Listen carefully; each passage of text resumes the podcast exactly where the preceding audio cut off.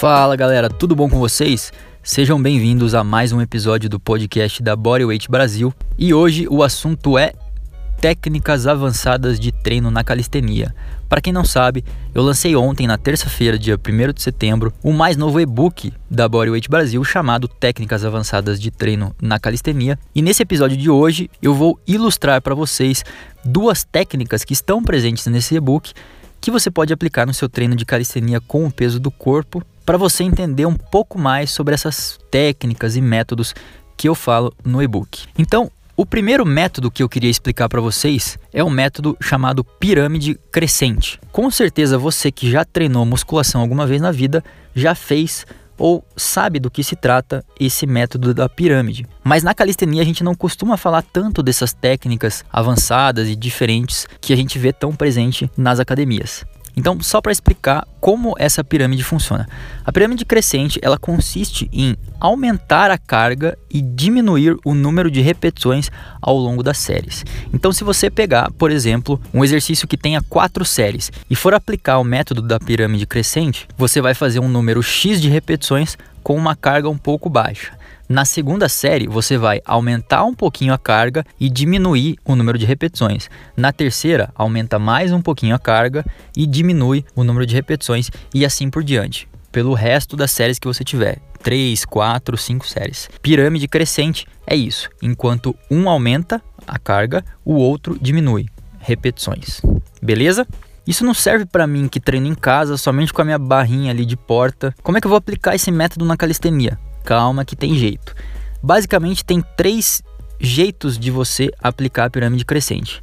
A primeira delas é óbvio, é a mais comum, que é aumentando a carga. Então, se a gente pegar na calistenia, a gente pode fazer calistenia com peso. Então, podemos pegar a pull-up e adicionar carga. Como que ficaria? Na primeira série, a gente faz 12 repetições só com o peso do corpo. Na segunda série, a gente diminui as repetições, faz 10 e coloca 5 quilos extra no nosso corpo. Na terceira série, 8 repetições, então mais baixo, e aumenta a carga, 10 quilos. E assim por diante. Essa é a primeira estratégia. O segundo jeito seria trocar os exercícios por variações mais difíceis. Então vamos pegar o exemplo da push-up, da flexão de braço.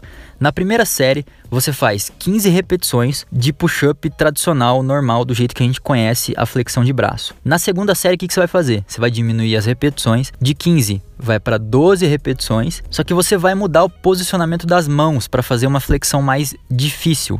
Então pode ser a wide push-up, por exemplo, que é a push-up com os braços mais afastados, que fica um pouco mais difícil do que a tradicional. Na terceira série, você pode partir para uma variação mais difícil, então a diamond push-up, a flexão diamante, e abaixar o número de repetições, 8 repetições. E por último, você faz uma flexão arqueira, por exemplo, archer push-up, para 6 repetições. Então, resumindo, o que aconteceu nessa pirâmide crescente? Você foi de 15 repetições para 6 repetições e você foi da push-up normal para push-up arqueira. Ou seja, você tornou o exercício mais difícil, você aumentou a carga do exercício de maneira subjetiva, aumentando a dificuldade da push-up. Isso é uma estratégia de pirâmide crescente na calistenia. A terceira maneira de você fazer a pirâmide crescente é aumentando o número de repetições com a mesma carga, ou seja, o mesmo exercício. Vamos pegar, por exemplo, a leg raise, então o toast to bar ou a elevação de pernas na barra fixa para o teu abdômen. Na primeira série, você faz 8 repetições. Na segunda, você faz 9. Na terceira, 10 e assim por diante. O que, que você está fazendo aqui? Você está fazendo a mesma carga, mantendo a carga fixa, então é o mesmo exercício, não tem variação, mais fácil, mais difícil. O que aumenta é o volume. Então você fez 8, na próxima você faz 9, 10, 11, 12 e assim por diante. O quanto durar as séries. Entendeu? Quais são as minhas considerações em relação a esse método da pirâmide crescente? Cara, pirâmide é uma boa estratégia para deixar o teu treino um pouco mais dinâmico, mais divertido, diferente, porque não fica muito monótono, você troca o número de repetições, troca o exercício, então fica um negócio mais desafiador, fica mais legal. Esse aspecto é muito bom. Porém, eu não quero que você espere resultados em hipertrofia muito diferentes do tradicional. Não, há, não acontece isso Não tem nenhum suporte da literatura que diga isso, que pirâmide crescente ou decrescente, qualquer tipo de pirâmide vai produzir mais resultados em hipertrofia do que outros métodos tradicionais, que é você fazer uma série seguidinha da outra, mudar o exercício e fazer do jeito mais comum. Então, sobre pirâmides, é isso. Vale a pena fazer para deixar o treino um pouquinho mais divertido. Mas em termos de ganho de força e hipertrofia, não conte muita vantagem com ela. O segundo método que eu queria apresentar para vocês hoje é a Drop Set. Assim como as pirâmides, com certeza você que treinou musculação já alguma vez na vida sabe do que eu tô falando quando eu digo drop set, que é abaixar a carga em uma mesma série de um exercício. Então essa é uma técnica para aumentar a intensidade, aumentar a fadiga que você produz numa série. Então imagina lá na academia que você tá fazendo supino com 20 quilos cada lado. Você faz até falhar, não consegue mais levantar com 20, sai do banco ou o seu parceiro tira o peso para você e faz com 10 quilos cada lado. Então você diminui a carga não descansa e vai. Mais repetições até a falha. Falhou com 10 quilos cada lado? Tira os 10 quilos e faz com 5 quilos até a falha. Depois disso, você descansa. Então você consegue entender que essa série produz muito mais volume e fadiga do que se você parasse nos 20 quilos de cada lado? Esse é o objetivo da Drop Set. A proposta dela em relação à hipertrofia é tornar o treino mais intenso através do aumento da fadiga muscular e estresse metabólico, que são dois fatores muito importantes quando a gente está falando de hipertrofia. Lembra que a gente tem três fatores que influenciam o ganho de massa muscular no teu treino. O primeiro deles e mais importante é a tensão mecânica, então é a progressão de cargas, progressão de exercícios mais difíceis, é você ganhar força nos movimentos ao longo dos anos. E depois a gente tem aquela característica mais bodybuilding, por assim dizer, que é um treino mais de pump, que você fica inchado, que você faz um volume maior, muito mais repetições, com aquele aspecto bombado quando você sai do treino, que parece que as veias saltadas, o músculo doendo, aquela dor muscular boa que a gente conhece. Então esse seria o objetivo da drop set.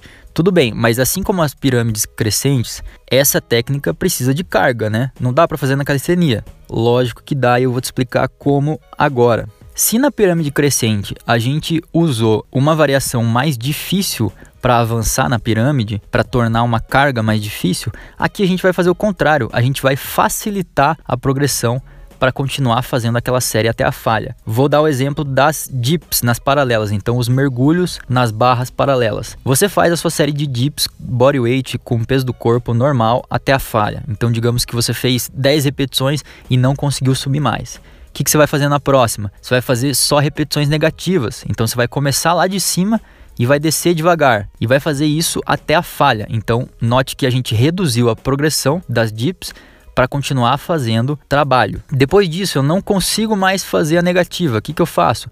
eu parto para isometria. Então eu paro ali nos 90 graus aproximados e fico em isometria até cair. Então pode durar 5 segundos, pode durar 10 segundos, não interessa. O lance é você falhar. Então esse é um exemplo de como usar a drop set na calistenia. Outro exemplo seria com a push-up. Então você começaria com, uma, com um tipo de flexão mais difícil, por exemplo, a push-up declinada, que você coloca os teus pés em cima de um apoio, pode ser num banco, pode ser numa cadeira, no sofá, enfim. Depois que você não conseguir mais fazer repetições desse jeito, você vai para push-up normal no chão, pés e mãos no chão. Não conseguiu mais, faz a push-up com os joelhos no chão que fica mais fácil do que as outras duas. Então, desse jeito você consegue levar uma série muito mais longe do que do método tradicional. Assim como as pirâmides, não é um tipo de técnica que vai te dar um resultado diferenciado muito melhor do que o tradicional em termos de hipertrofia. É apenas uma técnica que pode te ajudar a dar uma diferenciada nos teus treinos e principalmente se você estiver num platô, estiver fazendo a mesma coisa há anos, você usa essas técnicas e outras que eu mostro no e-book para que você volte a ter resultados. Até porque a variedade de coisas que você faz na hipertrofia, o número de repetições baixo, o número de repetições alto, baixa carga, alta carga, técnicas diferenciadas, tudo isso vai te dar um material muito mais completo para que você estimule a hipertrofia.